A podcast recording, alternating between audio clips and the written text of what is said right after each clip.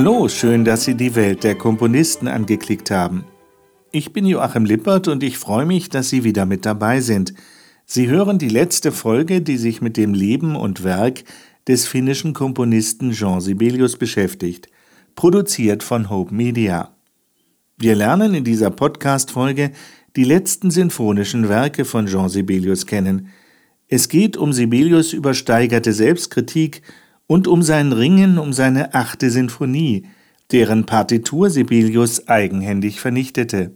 Auch erfahren wir mehr über das sogenannte Schweigen von Järvenpää. Dann werfen wir einen Blick auf die Sibelius-Kritik heute. Und wir haben in diesem Podcast noch ein paar akustische Leckerbissen. Ein Grußwort von Sibelius in deutscher Sprache sowie eine historische Konzertaufnahme, wo Jean Sibelius selbst dirigiert – das alles in dieser Folge von Welt der Komponisten.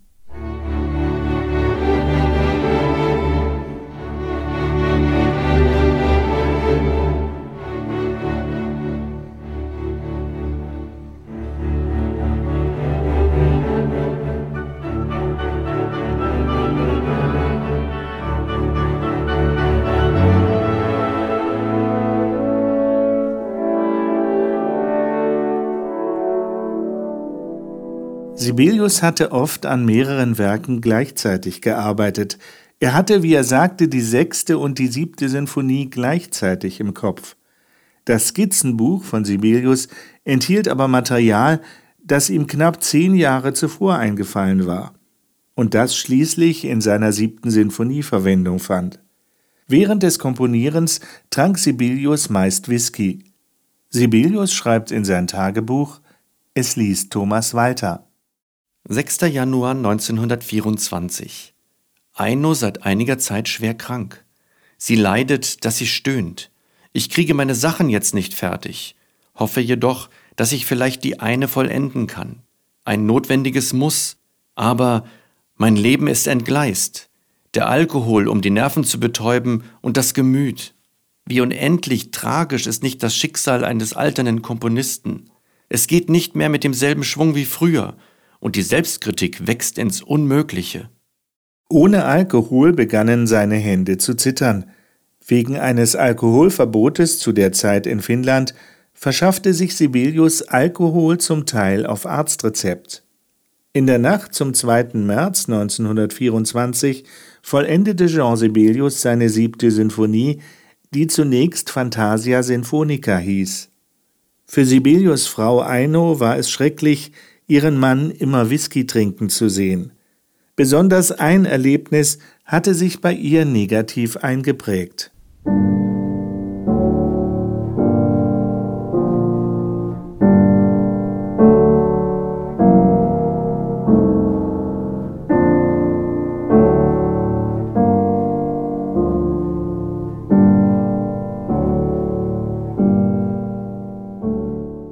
Als Sibelius nach seiner sechsten Sinfonie auf einer erfolgreichen Tournee war, die ihn von Stockholm über Rom nach Göteborg führen sollte, war er plötzlich verschwunden. Er trank im vornehmsten Hotel der Stadt Champagner.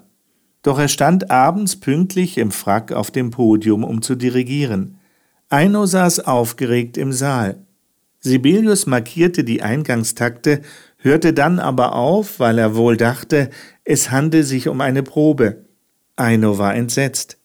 Sibelius gab einen neuen Einsatz und das Stück wurde durchgespielt. Dieser Fehler fiel manchen im Publikum gar nicht groß auf. Es kam durchaus vor, dass ein Stück gleich am Anfang wieder abgeklopft wurde, aber für Eino war es eine Tortur. Sie musste oft zusehen, wie sich ihr Mann beim Komponieren betrank, wenn sie ihn morgens schlafend über den Tisch gelehnt fand, nahm sie ihm die Flasche weg. Sie sagte nichts. Als Sibelius jedoch beim Morgenkaffee war, steckte sie ihm einen Zettel zu und verließ wortlos den Raum. Als Sibelius den Zettel entfaltete, konnte er lesen, sie finde, dass er ein Feigling und ein Taugenicht sei, der sich in die Sauferei flüchte falls er glaube, er werde mit dem Alkohol als Stimulus irgendwelche neuen großen Werke schaffen, irre er sich gründlich. Sie werde es nicht ein zweites Mal ertragen, ihn im betrunkenen Zustand dirigieren zu sehen und zu hören wie in Göteborg. Und darum weigere sie sich, mit ihm zur Uraufführung der Fantasia Sinfonica nach Stockholm zu kommen. Sibelius sprach mit Eino nie über diesen Zettel, aber er bewahrte ihn auf und schaute ihn hin und wieder an. Auch wenn es um schwarze Punkte seiner Seele ging, vertraute er sich lieber seiner ältesten Tochter Eva an. Aber auch sie erfuhr nichts. Der Zettel wurde auch nicht verbrannt, wie manche seiner Kompositionen. Nach seinem Tod fand man den Zettel in einem Umschlag, auf den mit zittriger alter Handschrift geschrieben war Eva.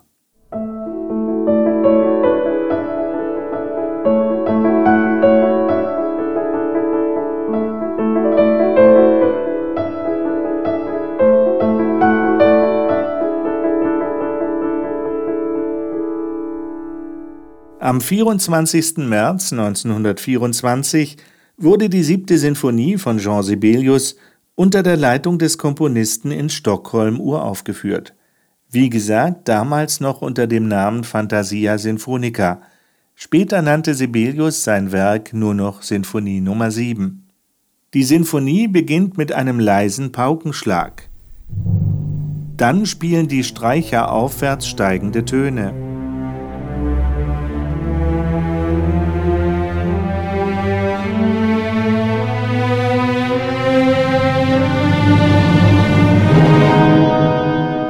Dann beenden die Holzblasinstrumente die Einleitung. Für manche ist das bereits ein Thema, andere sehen darin nur ein Anspiel der Harmonien.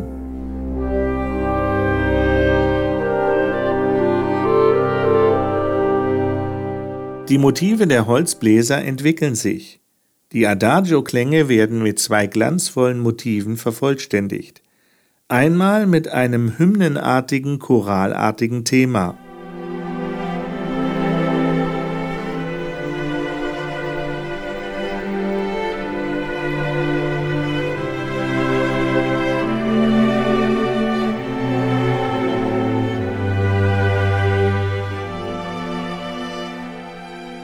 Später dann mit einem gewichtigen Posaunenthema. Die Posaunen prägen die gesamte siebte Sinfonie.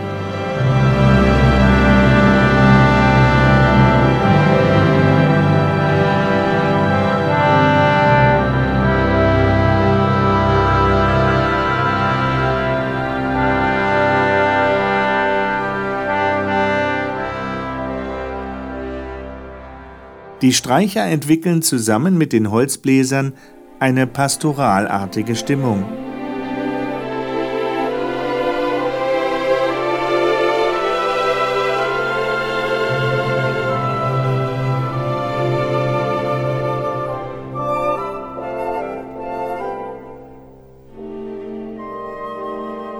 Es zeigt sich ein Scherzo-Charakter.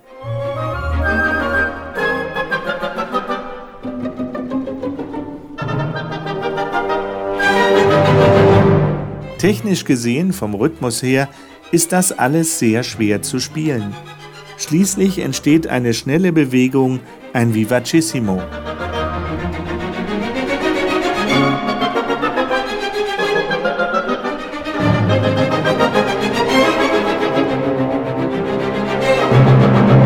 Dann werden die Staccati schwächer, als würden sie absterben. Die Posaunen sind wieder da.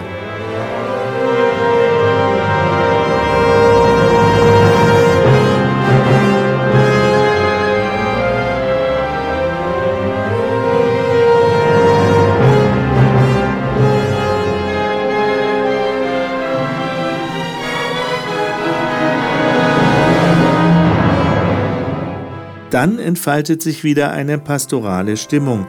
Manch einer mag dabei an den finnischen Sommer denken.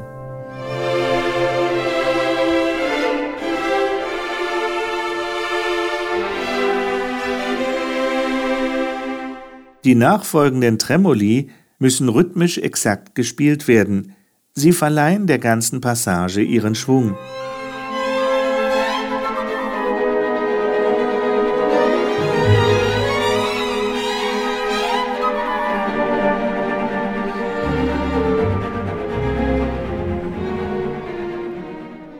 Gegen Ende der siebten Sinfonie sind die Dynamikangaben sehr wichtig.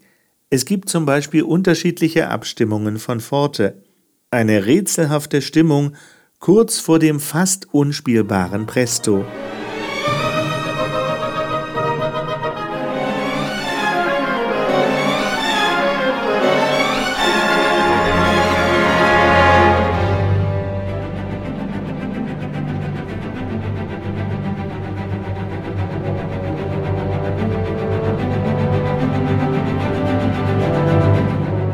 Schließlich türmen sich die Stimmen so stark auf wie eine natürliche Explosion, Hörner und intensive Streicher.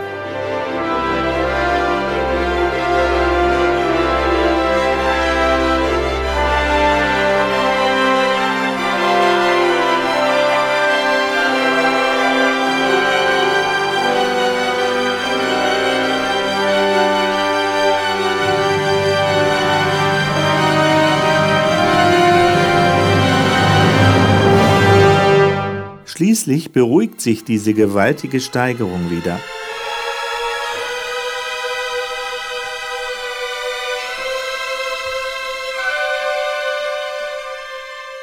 Der Abschluss ist ein friedvolles, feierliches Ende.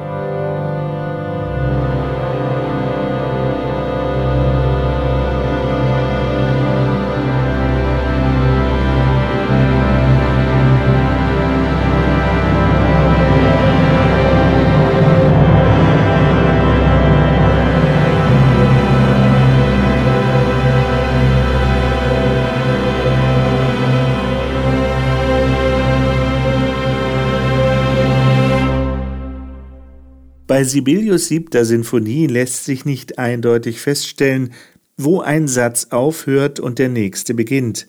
Trotzdem ist eine satzähnliche Abfolge erkennbar. Sibelius ist ein Meister der Übergänge. Seine siebte Sinfonie ist die kürzeste und kompakteste seiner Sinfonien. Es gibt nur einen Satz, keine Sonatenform, keine festen Themen. Wie Franz Liszt in seiner H-Moll-Klaviersonate schuf Sibelius ein Modell der Mehrsätzigkeit in der Einsätzigkeit. Der finnische Komponist und Dirigent Simon Parmet meinte über die siebte Sinfonie, trotz ihrer Kürze ist sie die Kulmination seines Schaffens. Ihre Musik ist eine Konzentration des Kernwesens der besten Eigenschaften der restlichen Sinfonien. Und der Dirigent Osmo Wenske meinte, die siebte bildet ein Paar mit der sechsten, aber sie ist nicht biografisch. Das Ego bleibt im Hintergrund und die allgemein menschlichen Sachen treten in den Vordergrund. Der Komponist wendet seinen Blick von sich selbst zu Gott hin. Die siebte ist Sakralmusik. Auch dieses Werk ist sehr schwer zu spielen.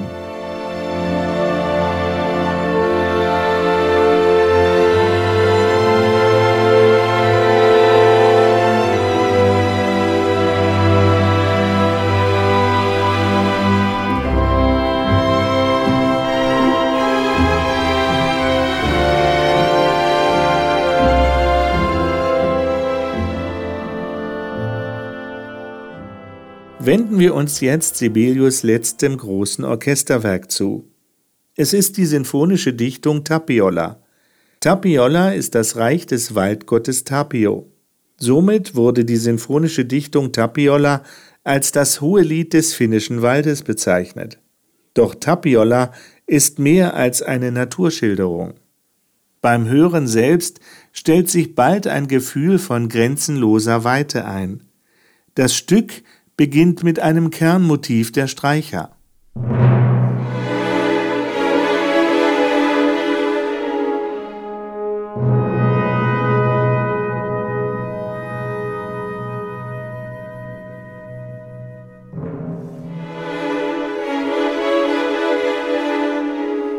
Die Holzbläser antworten.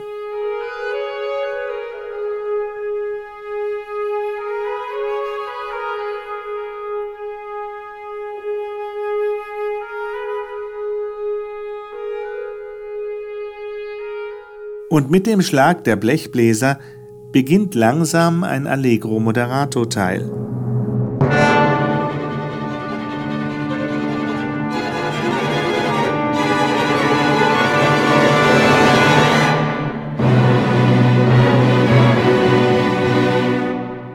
Insgesamt 20 Mal erklingt das Anfangsthema im Laufe des Stückes und es erhält seine eindringliche Wirkung durch die unterschiedlichen Instrumentalkombinationen. Schließlich klingen die Streicher edel und hell.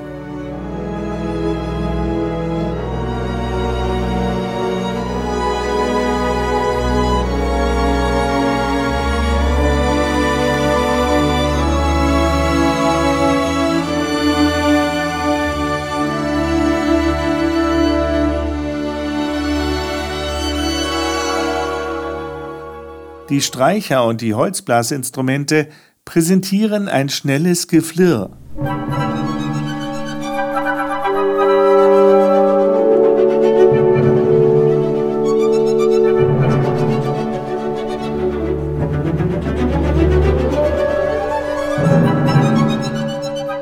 Schließlich wird die Stimmung wieder düsterer.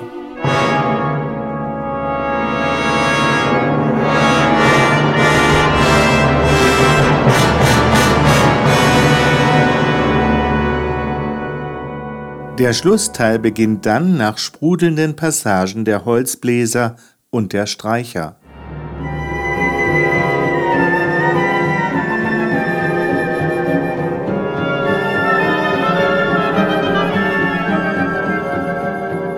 Und Tapiola endet mit den Streichern mit schwebenden Klängen endloser Weite.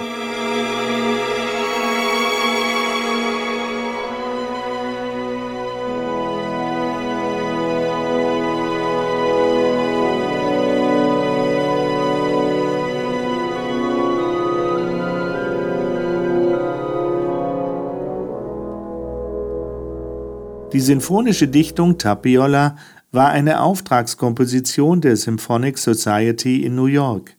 In New York war auch die Uraufführung des Stückes. Am 26. Dezember 1926 unter dem Dirigenten Walter Damrosch. Der schottische Komponist und Musikkritiker Cecil Gray meinte über Tapiola, auch wenn Sibelius nichts anderes komponiert hätte, dieses Werk wäre ausreichend, um ihm einen Platz unter den Großmeistern aller Zeiten zu garantieren. Nach seiner Uraufführung wurde das Konzert in der Carnegie Hall wiederholt und bekam folgende Kritik. Das melodische Material war zweifellos knapp bemessen. Sibelius schafft eine starke Atmosphäre und er zaubert mit exzeptioneller Meisterschaft eine Stimmung der Tiefe und der Mysterien der Wildnis hervor, Visionen und Omen, die das mythologische Auge unter den Schatten des Urwaldes zu erkennen imstande ist. Sibelius melodische Erfindung ist in den letzten Jahren nie mehr an das Niveau seiner früheren Tondichtungen und Sinfonien herangekommen, aber was die Form betrifft, hat seine Musik ständig an Faszination gewonnen und hat eine in zunehmendem Maß spannende und individuelle Prägung angenommen.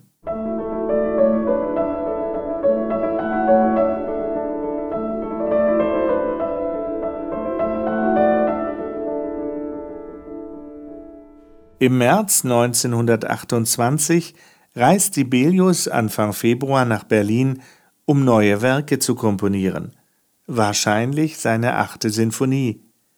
Sein Werk werde fantastisch, meinte er, aber Sibelius ist sich auch klar, dass das Werk viel Zeit in Anspruch nehmen werde.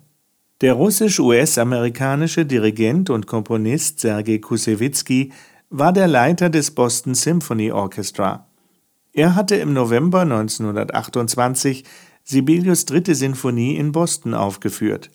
Die dritte Sinfonie war die Sinfonie von Sibelius, die am meisten Ablehnung erfuhr, aber jetzt wurde sie zum großen Erfolg. Daraufhin schreibt Kusewitzki seinen ersten Brief an Sibelius. Er schreibt, es wird Sie wahrscheinlich interessieren zu hören, dass wir Ihre dritte Sinfonie in Boston gespielt haben und mit großem Erfolg. So stark war der Eindruck, dass man mich gebeten hat, sie zu wiederholen, was ich Anfang Januar in New York und später auch noch in Boston tun werde. Während dieser Saison werde ich noch ihre siebte Sinfonie spielen, die ich vor zwei Jahren dirigiert habe. Es wird mich sehr freuen, wenn Sie ein paar Zeilen schreiben und mir sagen, was für neue Werke Sie haben, die noch nicht aufgeführt worden sind. Soweit der Brief. Aus diesen Worten ist viel zu lesen von Kusewitzkis Bewunderung für Sibelius. Sibelius bekam auch Post von seinem dänischen Verleger Wilhelm Hansen. Er fragte bei Sibelius nach wegen seiner achten Sinfonie. Daraufhin antwortet Sibelius Meine Sinfonie 8 ist noch in meinem Kopf, aber es wird mir ein Vergnügen sein, bei Gelegenheit mit Ihnen zu konferieren. Den Brief von Kusewitzki beantwortet Sibelius so Mein neues Werk ist bei weitem noch nicht vollendet, und ich kann leider nicht sagen, wann es fertig sein wird. Ich bedauere, dass ich die ganze Komposition überhaupt erwähnt habe. Das Einzige, was ich Ihnen versprechen kann, ist, dass Sie, bester Maestro, der Erste sein werden, der davon hört. Ein Jahr lang hörte Kusewitzki nichts mehr von Sibelius. Die Jubiläumssaison des Boston Symphony Orchestras war schon vorüber. Im Sommer schrieb Kusewitzki Sibelius einen Brief. Er schreibt: Ich habe Ihnen nicht geschrieben, weil ich Sie mit meinem Brief nicht beunruhigen wollte. Aber ich denke schon an die Saison in Boston und will Sie fragen, ob Ihr neues Werk, das ich mit großer Ungeduld erwarte, vollendet ist? Kann ich hoffen, die Premiere in dieser Saison zu haben? Ihre siebte Sinfonie hat in der letzten Saison großen Erfolg gehabt. Dieses Jahr werde ich die vierte Sinfonie aufführen. Gerade jetzt studiere ich die Partitur. Diese Sinfonie liegt mir gut. Sie bewegt mich zutiefst. Sibelius beantwortete diesen Brief am 20. August. Wenn Sie meine neue Sinfonie nächsten Frühling aufführen wollen, wird es, glaube ich, gehen. Sibelius sagt Kusewitzki die Welturaufführung der achten Sinfonie zu. Es wäre gut, wenn Sie meine neue Sinfonie Ende Oktober aufführen könnten. Das wäre dann die Welturaufführung. Ich werde Ihnen wahrscheinlich ein handgeschriebenes Material senden, da, wie Sie mir schreiben, die Verleger nichts respektieren. Mit den besten Grüßen bin ich, lieber Meister, Ihr treuer J.S. Jean Sibelius. Doch auf Sibelius Zusagen kann man sich nicht immer verlassen. Kusewitzki hatte Sibelius geschrieben, in der neuen Saison alle Sibelius-Sinfonien chronologisch aufzuführen, und er fragt nach der achten Sinfonie.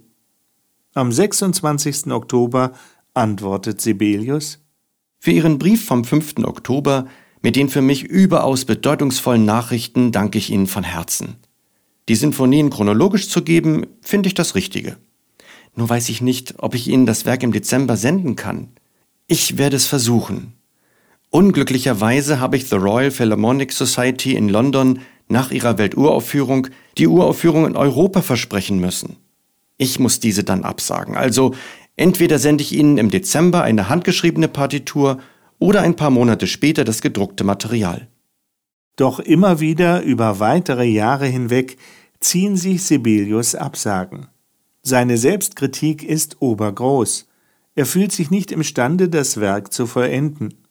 In den 40er Jahren unternimmt Sibelius noch einmal einen Versuch, sich der achten Sinfonie zu widmen, aber er kommt zu einem negativen Resümee. Mein Leben ist bald zu Ende und ich würde gerne noch eine Komposition vollenden. Wenn ich davor sterbe, ist alles vergebens gewesen. Es gibt aber auch optimistischere Passagen. Ich bin jetzt mit meinem neuen Werk beschäftigt und bin neugierig, ob es fertig wird, bevor ich in die Stille eingehe. Doch in diesem Fall ist Sibelius Optimismus unbegründet. Seine Frau Eino berichtet nach dem Tod von Sibelius, dass er höchstwahrscheinlich seine achte Sinfonie im Kamin verbrannt hat. Keiner weiß, ob es ein Entwurf war oder eine vollständige Partitur.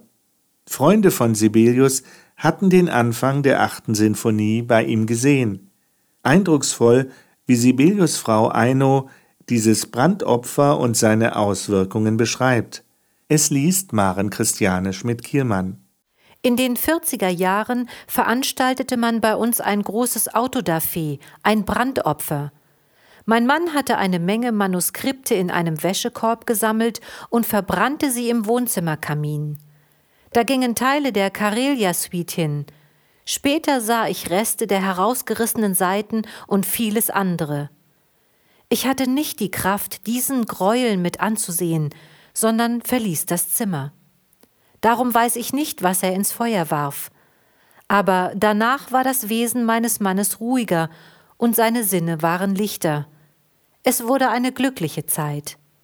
Sibelius befreite sich durch das Brandopfer von seinen Seelenqualen.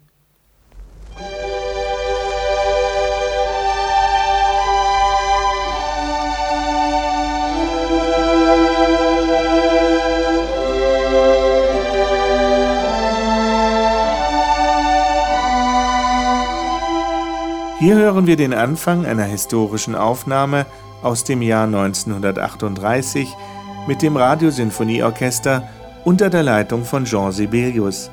Er dirigierte mit kurzen, klaren Schlägen.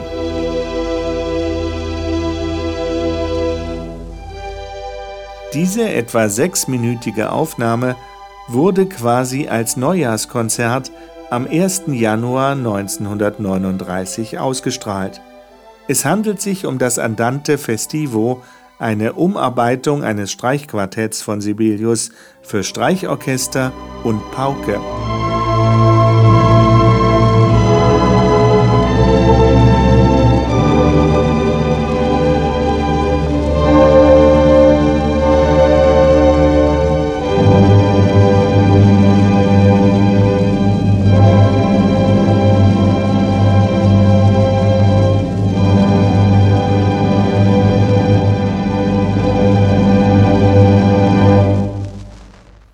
Dieses Stück, das Andante Festivo, ist insofern bemerkenswert, als es in die Zeit des Schweigens von Järvenpää fällt.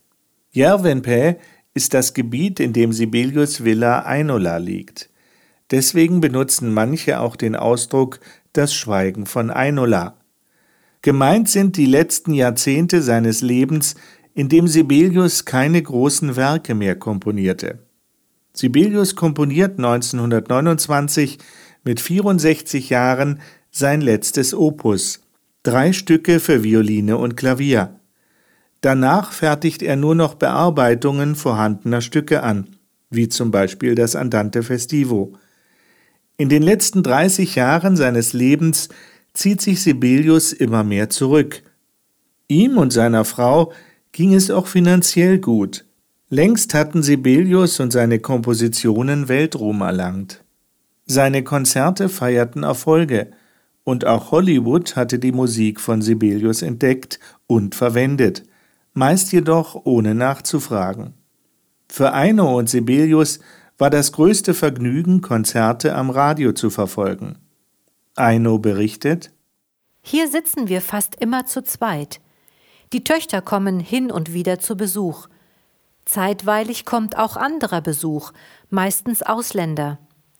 Im Radio können wir sehr oft, fast täglich hören, wie seine Musik in verschiedenen Städten gespielt wird, und oft haben wir auch im Voraus Nachricht aus dem Ausland erhalten, dass man seine Symphonien oder anderes hören kann. Neulich hörten wir drei Symphonien in derselben Woche und zweimal das Violinkonzert, alles vom Ausland. Gerade spielt man seine erste Symphonie in der Schweiz. Man hört nicht immer gut, aber wenn man die Musik kennt, kann man die störenden Stimmen und Laute eliminieren und nur auf die Musik hören. Gerade jetzt klingt es ausgezeichnet. Du kannst dir denken, was für ein Genuss das ist, hier im Wald in seinem Haus zu sitzen und auf das zu hören, was man liebt.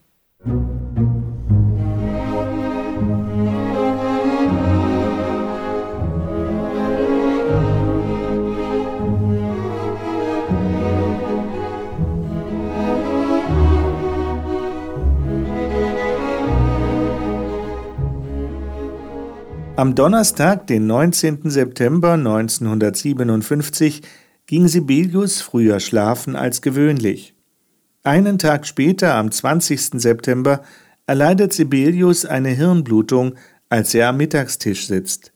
Eino stützt ihn mit einem Arm, während sie mit der anderen Hand im Telefonbuch blättert und den Arzt anruft. Sibelius Töchter Eva und Katharina treffen ihn noch bei Bewusstsein an aber um 21.15 Uhr stellt der Arzt den Tod fest. Sibelius starb im 92. Lebensjahr. Die Beerdigung von Sibelius wird zum Staatsbegräbnis. Zehntausende säumen die Straßen.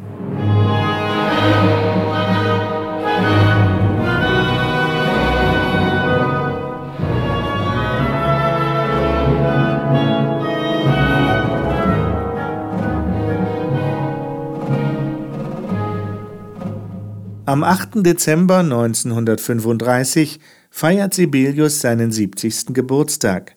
Dieser wird zum großen Fest.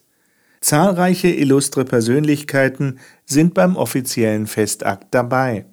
Aus Deutschland bekommt Sibelius die Goethe-Medaille zugesandt und eine von Hitler unterschriebene Urkunde. Sibelius nahm die Urkunde an, obwohl er seit der Machtergreifung 1933 von der Judenverfolgung wusste. Deutschland verstand es, Sibelius und seine Musik für ihre Zwecke zu instrumentalisieren.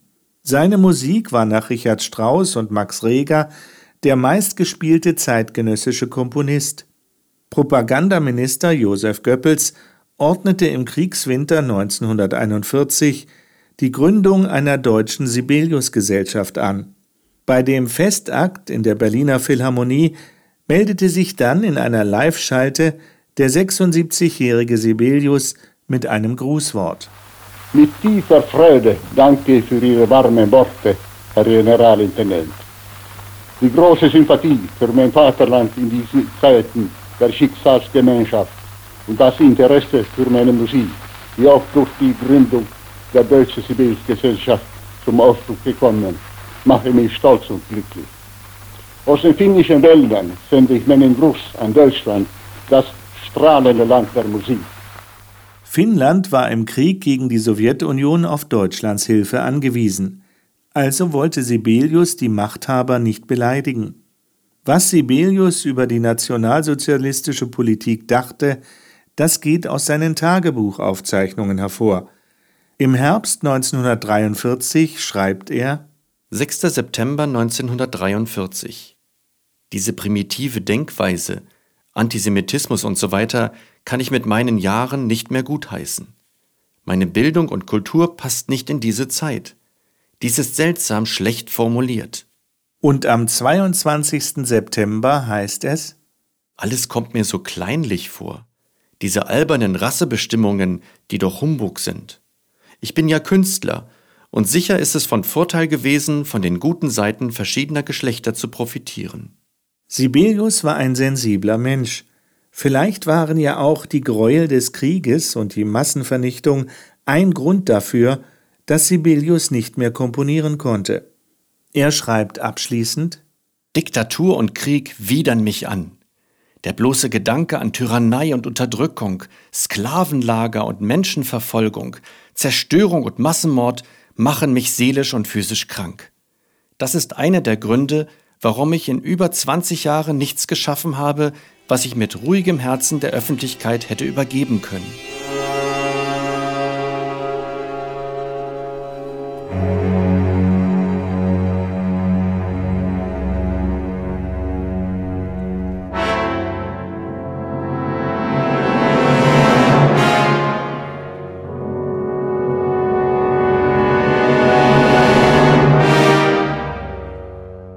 Letzten Abschnitt unserer Podcast-Folge zum Leben und Werk von Jean Sibelius geht es mir um die Kritik an Jean Sibelius.